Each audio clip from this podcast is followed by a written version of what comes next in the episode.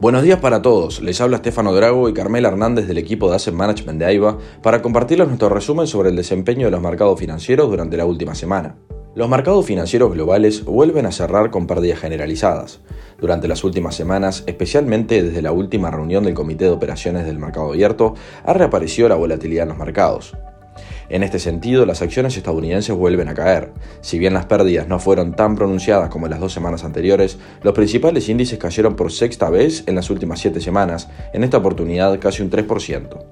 Además, el Dow Jones se sumó el pasado lunes al S&P 500 y al Nasdaq en territorio de mercado bajista, cayendo más de un 20% desde su registro de principios de año. En los mercados desarrollados, la mayor caída semanal se vio en Reino Unido, mientras que por el lado de los emergentes, el mayor impacto lo recibió Corea del Sur y Taiwán debido a su sesgo tecnológico. En el correr de la semana, el foco estuvo puesto en Reino Unido. A poco menos de un mes de haber asumido Liz Truss como primer ministro, su gestión ya está generando repercusiones.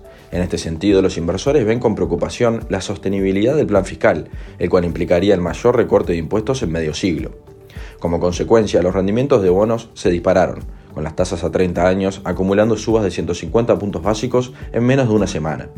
Por su parte, la libra esterlina sufrió una caída fenomenal, perdiendo más de un 5% frente al dólar, alcanzando mínimos de 35 años.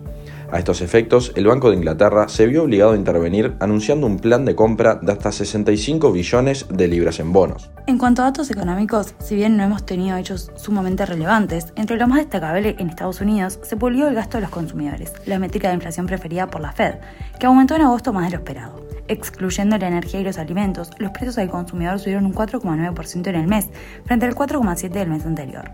Por su parte, la confianza del consumidor del Conference Board subió también por segundo mes consecutivo en septiembre, impulsado por la solidez en el mercado laboral y la caída en los precios de la gasolina. Asimismo, las ventas de viviendas nuevas se dispararon un 28,8% en agosto y alcanzaron su máximo en los últimos cinco meses, aunque los precios cayeron por primera vez en 10 años. En lo que respecta al mercado laboral, las solicitudes por beneficio por desempleo para la semana que terminó, el pasado 24 de septiembre, disminuyeron de forma inesperada. Las mismas ascendieron a 193.000, en una señal de fortaleza del mercado laboral frente al obstáculo que supone la fuerte suba de tasas.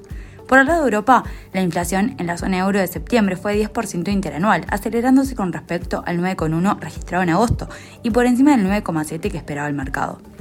Además, la inflación en Alemania también se aceleró en septiembre al 10% interanual. Esto es consecuencia de la gran suba en los precios de la energía y los alimentos, agravada por la guerra de Ucrania.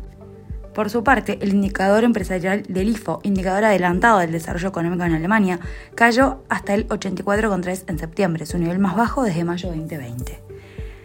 Por el lado de Asia, en China, el PMI manufacturero subió en septiembre y de esta forma entró en terreno de expansión tras registrar 50,1 puntos. Sin embargo, el PMI de servicios cayó a 50,6 desde los 52,6 puntos del mes previo y estuvo por debajo de las expectativas.